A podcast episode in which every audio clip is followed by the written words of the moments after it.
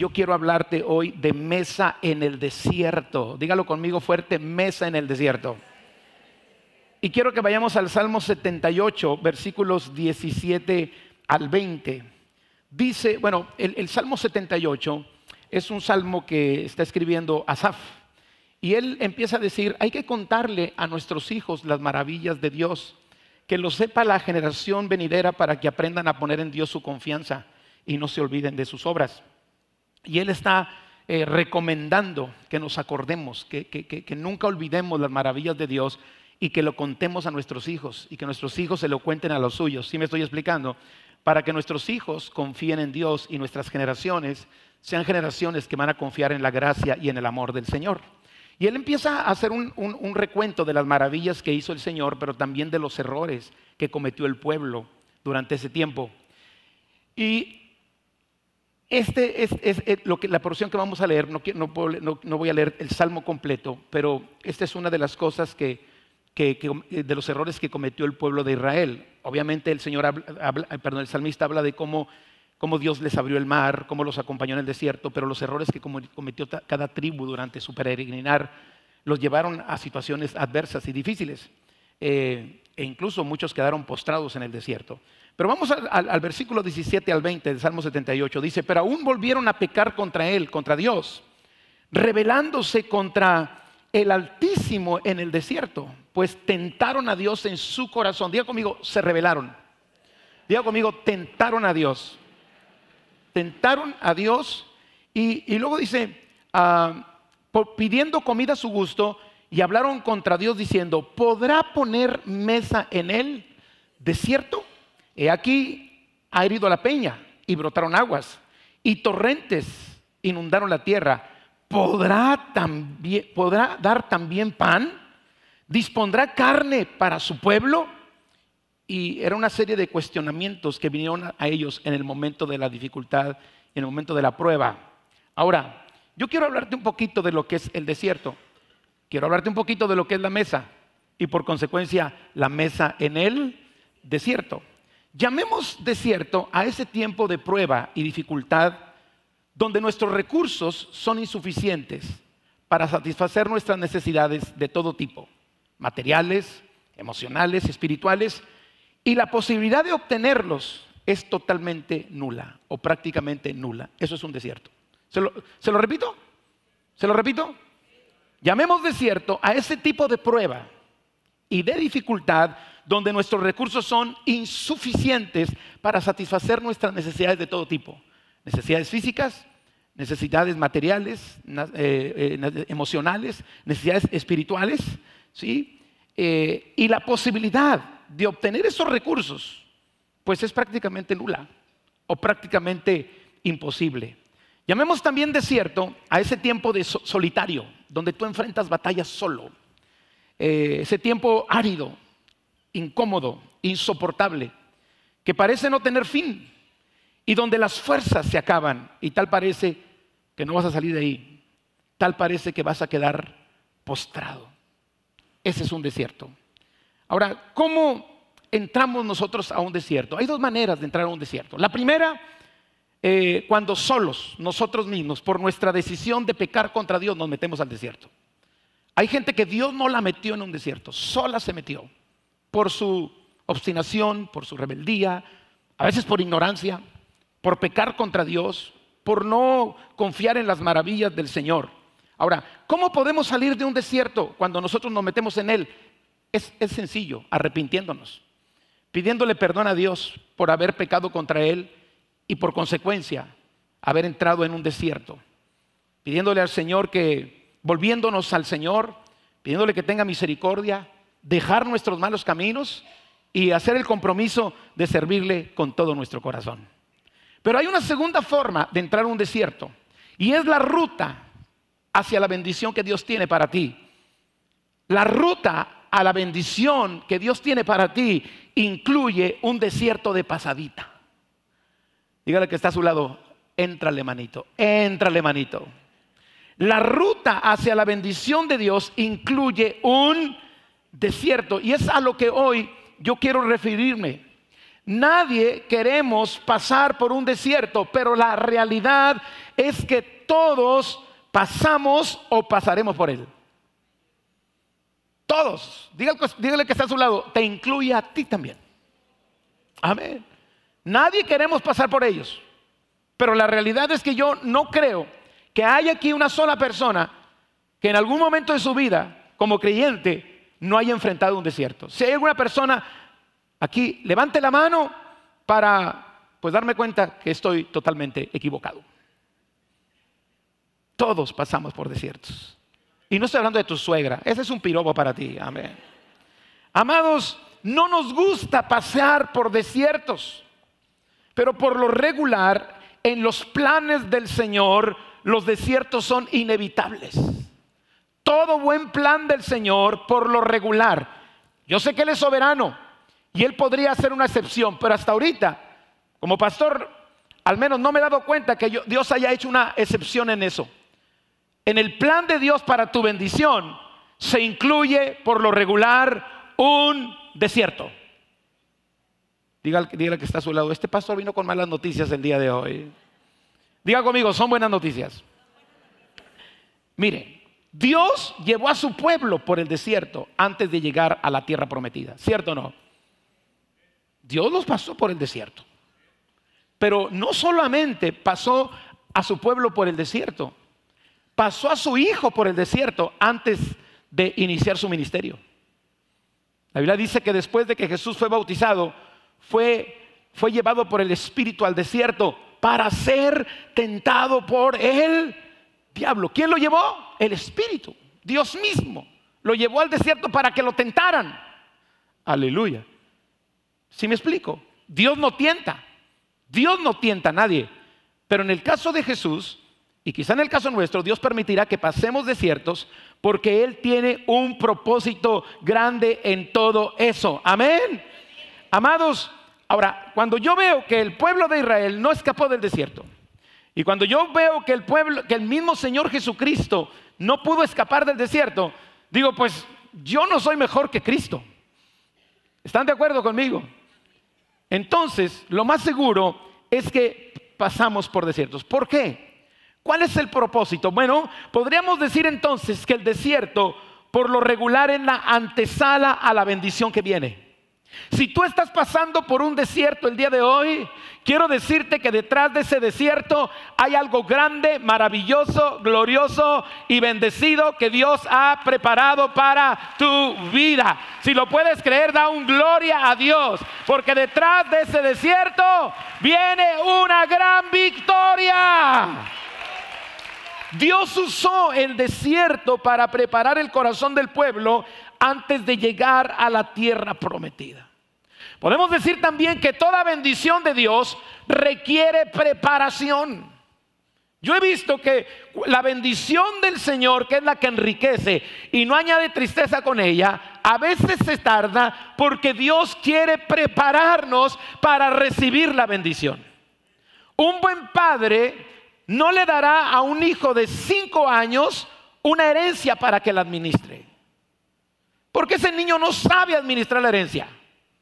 Un buen padre no le dará un carro del año a su hijo de cuatro años. Porque sabe que ese hijo no tiene la capacidad de administrar ese, carro. E incluso podría hasta hacerse daño con él o hacerle daño a otros. Por lo regular, muchas de las cosas que Dios nos quiere dar requieren preparación. Y el desierto es un lugar especial para la preparación. Si no dicen amén, digan aleluya, que se vaya, alguna cosa, amén. Toda bendición requiere preparación. Y el desierto es un lugar para ello. Amados, todo cumplimiento de las promesas de Dios requiere obediencia y también requiere preparación.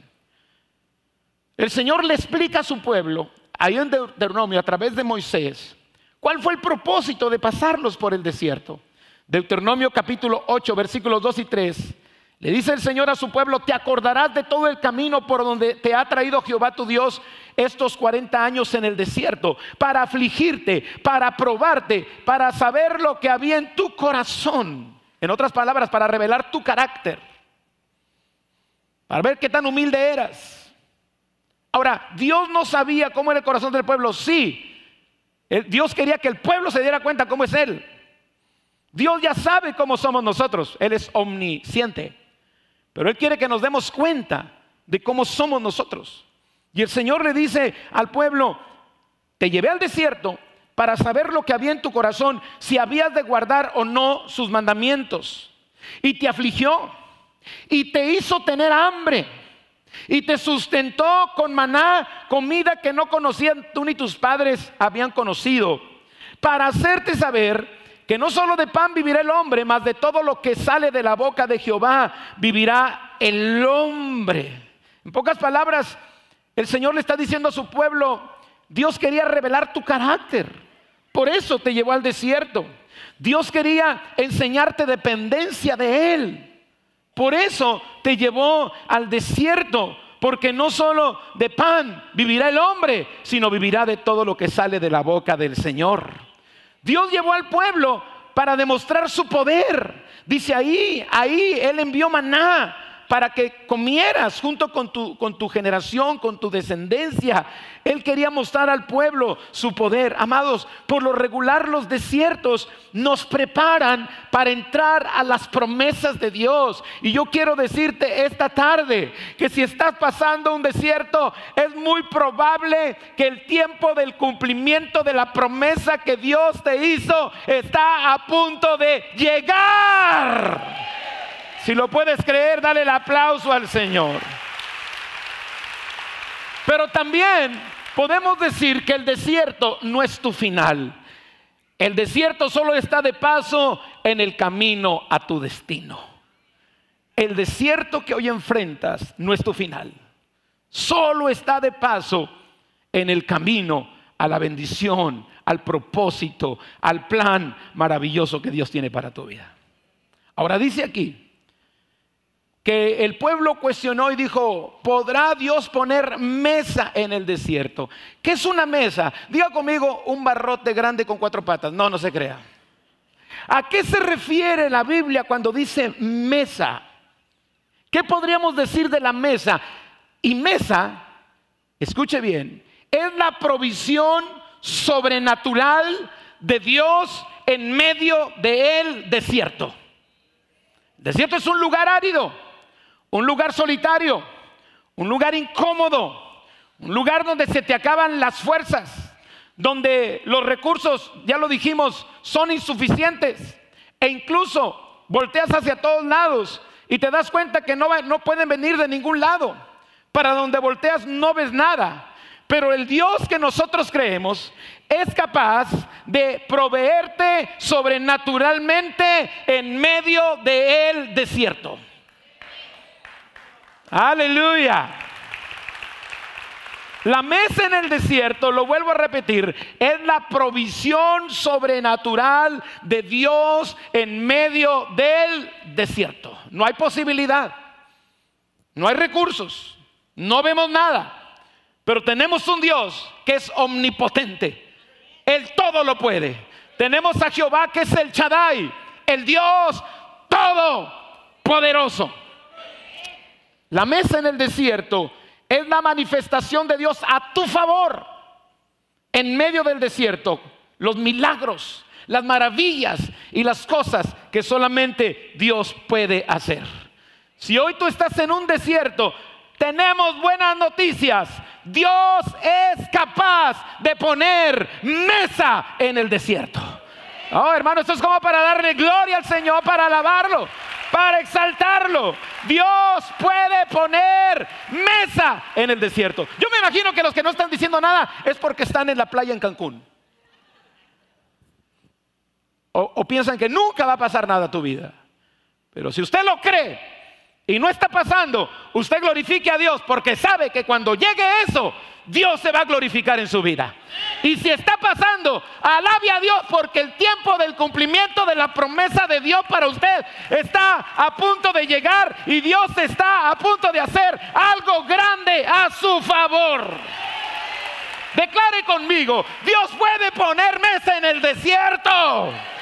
Afírmelo. Dios es capaz de poner mesa en el desierto. Estire al que está al lado y dígale, mi Dios es capaz de poner mesa en el desierto.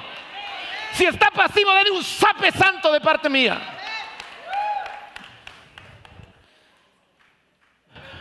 Hay algo importante aquí. No está solo en el desierto.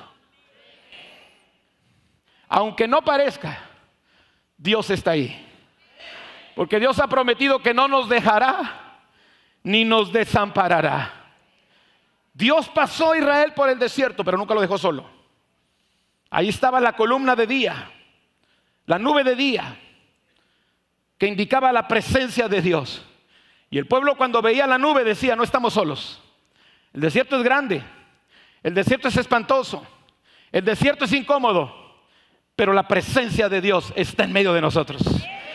Amados, en ocasiones pareciera ser que no está, pero puedes tener la seguridad de que en tu desierto, si tú no te metiste ahí, porque acuérdese, una cosa es que tú te metas y otra cosa es que Dios te lleve con un propósito.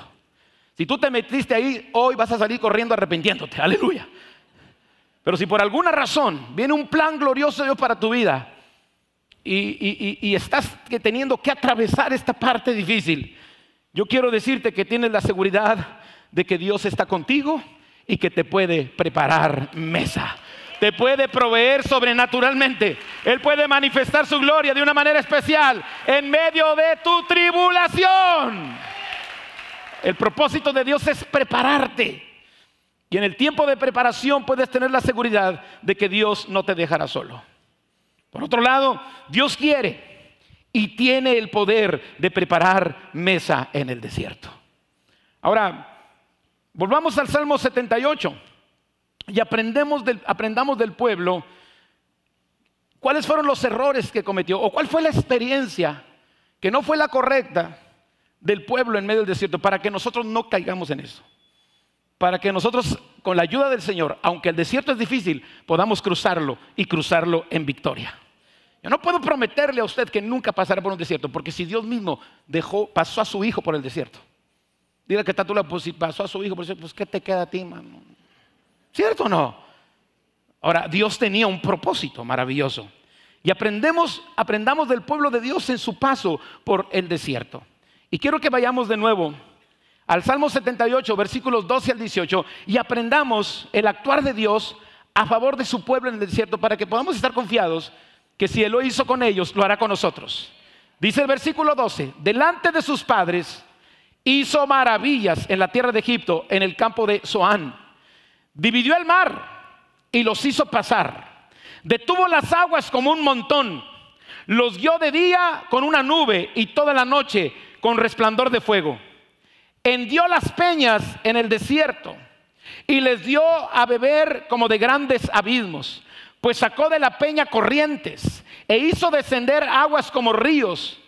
Pero aún, ese fue el error del pueblo, volvieron a pecar contra él, rebelándose contra el Altísimo en el desierto, pues tentaron a Dios en su corazón, pidieron comida o pidiendo comida a su gusto. Aquí narra el salmista lo que hizo el Señor, dividió el mar. ¿Cuántos creen que Dios es capaz de dividir el mar para que tú pases? Amén. Los dio de día con una columna, una nube de día y, y de noche un resplandor de fuego.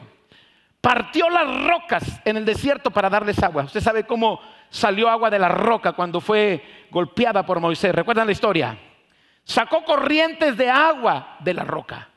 Ese es el Dios maravilloso que tenemos. ¿Cuántos podemos confiar en ese Dios maravilloso que tenemos? Porque la diferencia entre su victoria y su derrota es su fe. La diferencia entre su victoria y salir del desierto o quedarse postrado es que tanto confía en el Señor.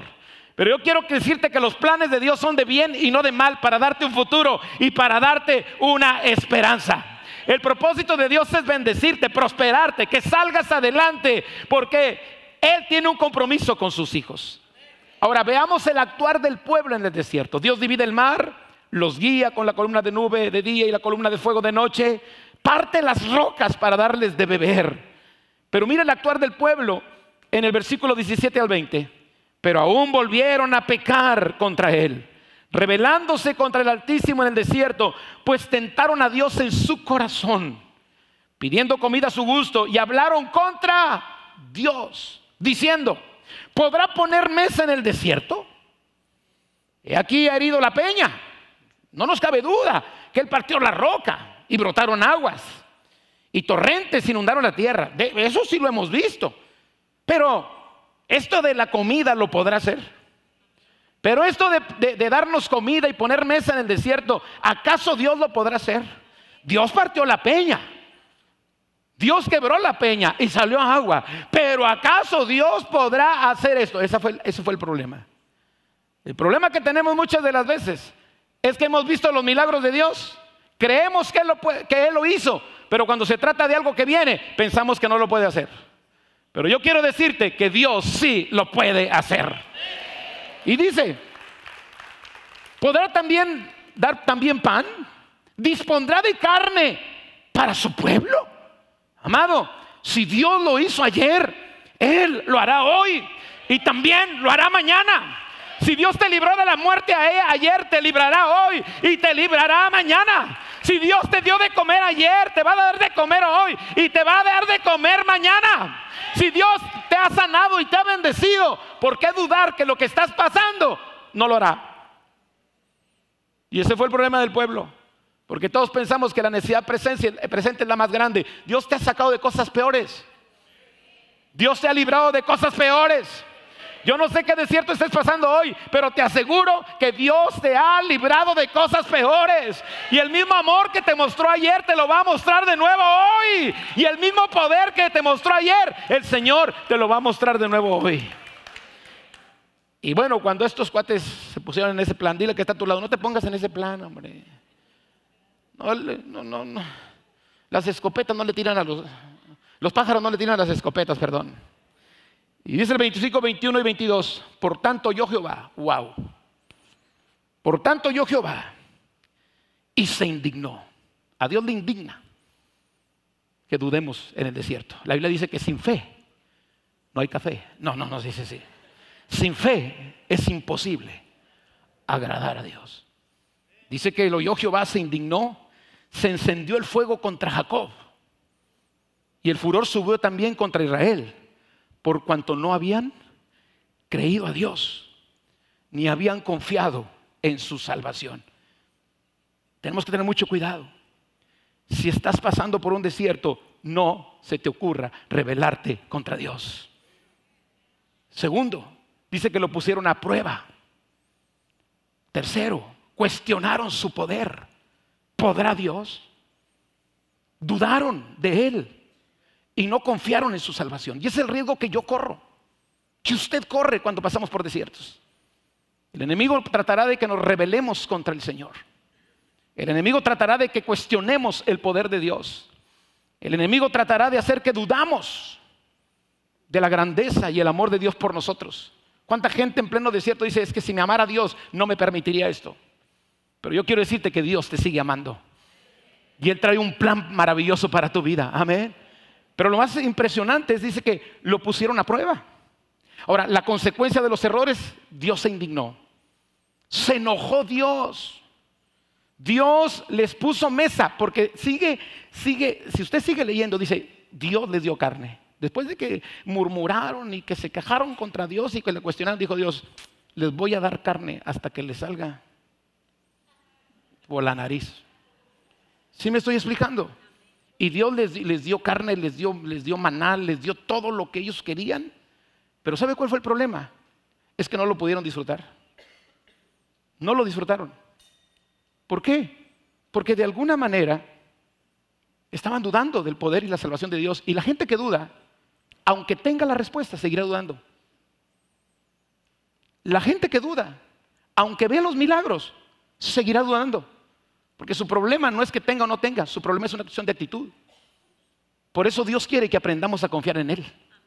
Porque el que realmente confía, venga o no venga, sigue confiando en el Señor. El que realmente confía y que tiene fe, la verdadera fe, la verdadera fe se prueba cuando lo que estás esperando no llega. La verdadera fe se prueba cuando tú esperabas un sí y Dios te dice un no. La verdadera fe se prueba cuando tú necesitas el milagro urgente y Dios está tardando. La verdadera fe se prueba cuando Dios no haga lo que tú pidiste o como tú quisiste. La verdadera, verdadera fe se prueba cuando tú no alcanzas a ver la promesa, que quizá esa promesa no era para que la vieras tú, era para que la vieran tus hijos. El libro de Hebreos dice que muchos de los héroes de la fe murieron sin, haberlo, sin haber recibido lo prometido, sino solamente lo saludaron, lo vieron de lejos y lo confesaron. Pero ellos sabían que el Dios en el cual habían creído, si había prometido, lo iba a cumplir. Que si quizá ellos no lo iban a ver, pero Dios era fiel para cumplir sus promesas. Quizá, quizá, no iban a disfrutar del milagro, pero sus hijos y los hijos de sus hijos iban a disfrutar del milagro. Eso es fe. Seguir confiando en el Señor. Por eso un día Job dijo, aunque Dios me matara, seguiré confiando y esperando en Él. Ahora, ¿cómo podemos nosotros evitar esos errores del desierto? ¿Cómo no quedar postrados en medio del desierto? Y te doy, te doy solamente algunas cosas. Mantente con un corazón humilde y cuídate de no rebelarte contra Dios. Estás pasando por un desierto. Ya te dije el propósito. Ya te dije que Dios se va a glorificar. Pero ¿qué te toca hacer a ti? ¿Qué me toca hacer a mí? Mantente humilde y no permitas que el diablo ponga pensamientos para que te rebeles contra Dios. Todos conocemos la historia de Job. Dios está presumiendo a Job. Llega Satanás y le dice el Señor a Satanás, ¿de dónde vienes? Chamoy, Pingo, Sata. ¿De dónde vienes? Dice, de, de, rodear la tierra y andar por ella.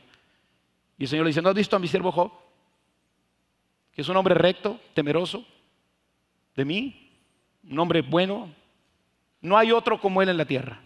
Satanás le dice, muy bien, ¿tú crees que te sirve de gorra? Ah, ah, lo estoy parafraseando, ¿ok? ¿De balde? ¿Tú crees que esa fidelidad que Job tiene hacia ti es nada más porque él es bien buena onda? No, Job es un conferenciero como los que van a la reunión de las 5 de la tarde. Bueno, eso dice Satanás, no lo estoy diciendo yo, ¿ok? Job es un convenenciero. Quítale lo que tiene. A ver si no te maldice en tu propia presencia. Dijo el Señor, dale, quítale todo. Yo sé quién es Job. Satanás viene, le quita todo. Todo, diga conmigo, todo. La, la, noticia más triste, usted la conoce. Diez hijos, todos mueren el mismo día. Todos mueren el mismo día. Cualquiera de los que estamos aquí hubiera dicho de perdido, ¿por qué? Porque a mí. Hay gente peor, los del culto de las siete y media son peores que los de las cinco. O, o otros más espirituales. Yo no soy dominguero, también voy los miércoles. Saludos. Porque yo. Pero la Biblia dice que Job cuando escuchó la noticia se inclinó en tierra y adoró. No cuestionó, adoró. El cuestionamiento, cuídese, es rebeldía. No puede usted evitar que un cuestionamiento a Dios llegue a su mente porque son dardos que el enemigo envía, pero no los capture, no los abrace. Y dice Job, que dijo, Jehová dio, Jehová quitó, sea su nombre bendito. Y en el versículo 22, me, impresiona lo que dice el versículo 22 de Job 1. En todo esto no pecó Job, ni atribuyó a Dios despropósito alguno. Quizá dijo, no, los, no entiendo por qué. No sé por qué. Quisiera que hubiera sido de otra manera. Pero lo único que sé es que el Dios en el que yo confío tiene un propósito maravilloso detrás de todo esto. Cualquiera puede decir, la muerte de tus hijos tenía un propósito maravilloso. Ese fue el pensamiento de Job. Esa fue la fidelidad de Job. Cualquiera puede decir, Job era un tonto. No, no era un tonto, porque Job después recibió el doble. Y Job hoy, esta tarde, está inspirando la fe tuya y la fe mía. Porque a los que aman a Dios, todas las cosas les van a ayudar para bien. Amén.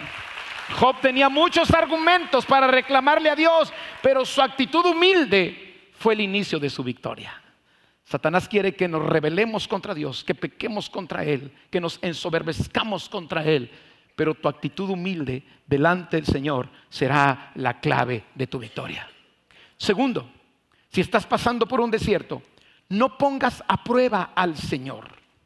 En pocas palabras, no tomes una actitud desafiante de Él. Cuida lo que dices. Cuida lo que argumentas.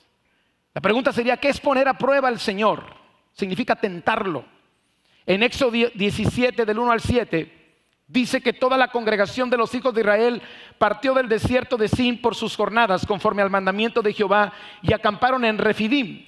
Y no había agua para que el pueblo bebiese. Ahora, no había agua, una realidad. El agua es necesaria. Y altercó el pueblo con Moisés y dijeron, danos agua para que bebamos. Y Moisés les dijo, ¿por qué altercáis conmigo? ¿por qué tentáis a Jehová? Así que el pueblo tuvo ahí sed y murmuró contra Moisés y dijo, ¿por qué nos hiciste subir de Egipto para matarnos de sed a nosotros y nuestros hijos y nuestros ganados? Entonces clamó Moisés a Jehová diciendo, ¿qué haré con este pueblo? El pastor lo ha dicho unas dos, tres veces en 26 años. De aquí a un poco me van a apedrear. Y Jehová dijo a Moisés, pasa delante del pueblo y toma contigo de los ancianos de Israel y toma también en tu mano una vara con que golpeaste el río y ve. He aquí que yo estaré delante de ti sobre la peña en Oreb. Golpearás la peña y saldrán de ella aguas y beberá el pueblo. Y Moisés lo hizo así en presencia de los ancianos de Israel y llamó el nombre de aquel lugar Masá y Meriba por la rencilla de los hijos de Israel y porque tentaron a Jehová diciendo, esta, esta, esta es la poner a prueba a Dios, ¿estás o no estás? ¿Estás, Señor, o no estás? Eso es poner a prueba a Dios. ¿Sabes por qué? Porque Él está. Porque Él no te dejará. Porque Él prometió estar contigo. Aunque andes por valle de sombra de muerte, no temerás porque el Señor estará contigo. No dudes que Él está. Y yo no sé cuál sea el tamaño de tu desierto, pero nunca hagamos este cuestionamiento. ¿Está pues Jehová entre nosotros o no está? ¿Eres real o no eres real? ¿Por qué no contestas? Los errores del pueblo fueron murmuración, queja, enojo, refunfuñaron contra Dios. Eso es tentar a Dios. Dudar de la bondad de Dios pensar y declarar que Dios quiere hacerte mal cuando Él quiere hacerte bien. Dios es bueno. Dudar de las promesas de Dios. ¿Está Jehová o no con nosotros? Él prometió que los iba a guiar. Además, tenían enfrente de ellos una nubesota que les decía que Dios estaba con ellos. Y delante de, en el desierto que pasamos, delante de nosotros, hay muchas evidencias de que Dios está con nosotros. No permitas. Yo sé que el pensamiento viene, pero no se lo compres al diablo. Dios está contigo. Yo sé que el cuestiona, el, claro que te manda el pensamiento para que cuestionemos a Dios. Una cosa es ser tentados, una cosa es que el pensamiento llegue y otra cosa es que lo abracemos. Por eso cuando llegue el pensamiento, aplica lo que dice la palabra en Romano, en, en 2 Corintios 10, lleva todo pensamiento cautivo a la obediencia a Cristo y dile en voz alta al enemigo, mira chanclas, mira Satanás, mira chamoy, mira pingo, mira, bueno, no se le va a salir una maldición, mejor ya no le seguimos. No lo veo, pero sé que Él está. No lo siento, pero sé que Él está. No estoy recibiendo lo que yo quisiera, pero sé que lo que Él ha prometido, el Señor lo va a cumplir. Amén. Tentar a Dios. Tentar a Dios es dudar de las promesas que Él ha hecho. Tentar a Dios, escúchelo, es tratar de obligar a Dios a actuar como yo quiero. Tentar a Dios es tratar de manipular a Dios para lograr mis deseos. ¿Quién puede manipular a Dios? Tentar a Dios es, es tratar de obligarlo, casi chantajearlo. O me cumples o no vuelvo a la iglesia. Mira, pedazo de alcornoque. O la otra, si me das, te prometo que ahora sí voy a ir a la iglesia. Mira, si pedazo de cebo, si el necesitado eres tú. ¿Sí me estoy explicando? Eso es tentar a Dios. Señor, si ahora sí haces eso, de aquí en adelante, ahora sí que... Nada. Dios no necesita tus chantajes. Dios no necesita nuestras manipulaciones. Él único que quiere es que tú confíes en que Él te ama y que Él es poderoso y que está dispuesto para sacarte del pleno desierto. Tratar de obligar a Dios o actuar como nosotros, actuar como nosotros queremos y no aceptar su voluntad es un peligro muy grande. O no oramos todos los días, venga tu reino y hágase tu voluntad. Amén. Mire, cuando Jesús estaba ayunando en el desierto, el diablo vino para tentarlo. ¿Cuántos conocen la historia? Mateo capítulo 4, versículo 11. El diablo le propuso a, Jesús que probara a Dios. ¿Sí? Que lo probara. Bueno, Dios te ha dicho que a sus ángeles mandará para que te guarden. Tírate. Dios te ha dicho. O Dios falla. O Dios no cumple lo que promete. O Dios desampara al desobediente. Si Jesús cae en la trampa, Jesús tienta a Dios. Pero el Señor le dijo, lo que dice Deuteronomio capítulo 6, versículo 16, escrito está Satanás, no tentarás al Señor tu Dios. Cuando el enemigo quiera que pongas a prueba al Señor, cítale la palabra. Amén. No trates de manipularlo. Y cuando tengas la tentación de quejarte o ponerlo a prueba, Pídele, Señor, aumenta mi fe y mi confianza en ti. Tú eres bueno y eres grande y misericordioso para conmigo. Otro consejo es que no cuestiones ni el poder ni el actuar de Dios. Yo estoy seguro que Dios tiene poder. Y sé que cuando Dios actúa, va a actuar bien. Porque los pensamientos del Señor son de bien y no de mal. Volvemos al versículo 78 al capítulo 78, versículo 19 y 20, cómo cuestionaron el poder y el actuar de Dios. Dice, hablaron contra Dios, ¿podrá poner mesa en el desierto? Y aquí herido la peña y brotaron aguas y torrentes inundaron la tierra. ¿Podrá también dar pan? ¿Dispondrá carne para su pueblo? Amado, los cuestionamientos no son otra cosa más que el resultado de la duda. Nunca dudes del buen propósito de Dios para tu vida. Nunca dudes de la buena voluntad de Dios agradable y perfecta para tu vida.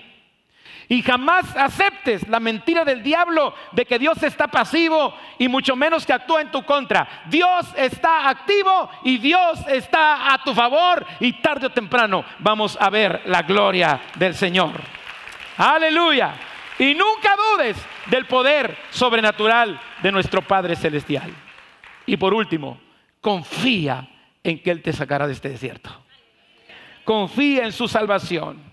Vamos a creer lo que dice Sofonías capítulo 3 versículo 17. Jehová está en medio de ti poderoso. Él salvará. Se gozará sobre ti con alegría. Callará de amor. Se regocijará sobre ti con cánticos. El Señor salvará. Declárelo conmigo. Una, dos, tres. El Señor. Otra vez, otra vez. Ahora declárelo creyendo. Una, dos, tres. No me convencen todavía, no me convencen, no me convencen, no me convencen. Una, dos, tres. Afírmelo. El Señor salvará. Ahora voltea el que está al lado. Mírenle lo más negro de los ojos y dígale, el Señor salvará. No lo dudes no lo dudes, el Señor salvará, porque el Señor es mi luz y mi salvación, y Él es la fortaleza de mi vida. Y como lo hizo en el pasado, lo hará hoy y lo hará también mañana. Aleluya. Sí, amado, en el desierto hay angustiadores, en el desierto hay presión, hay demonios que vienen en tu contra. ¿Cuántos saben de eso? En el desierto hay plagas, hay alacranes, alacranas también. Dígale que está a su lado, no está hablando de tu cuñada, no está hablando de tu cuñada. Hay víboras, diga, ay padre.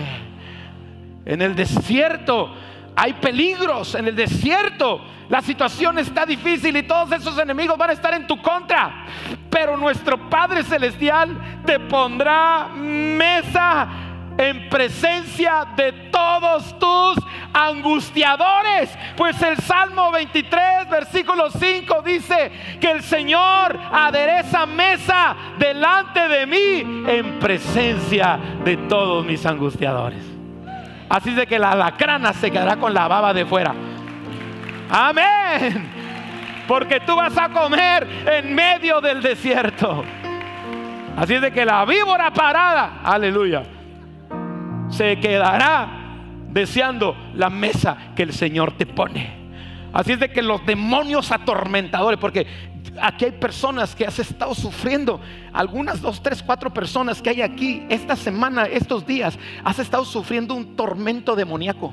Y yo quiero decirte que el Señor te pondrá mesa enfrente de los angustiadores que te atormentan, porque Dios te ama y porque Dios ha decidido sacarte de ese desierto con su gracia y con su ayuda. Dele la gloria y dele la alabanza al Señor con todo su corazón. Aleluya.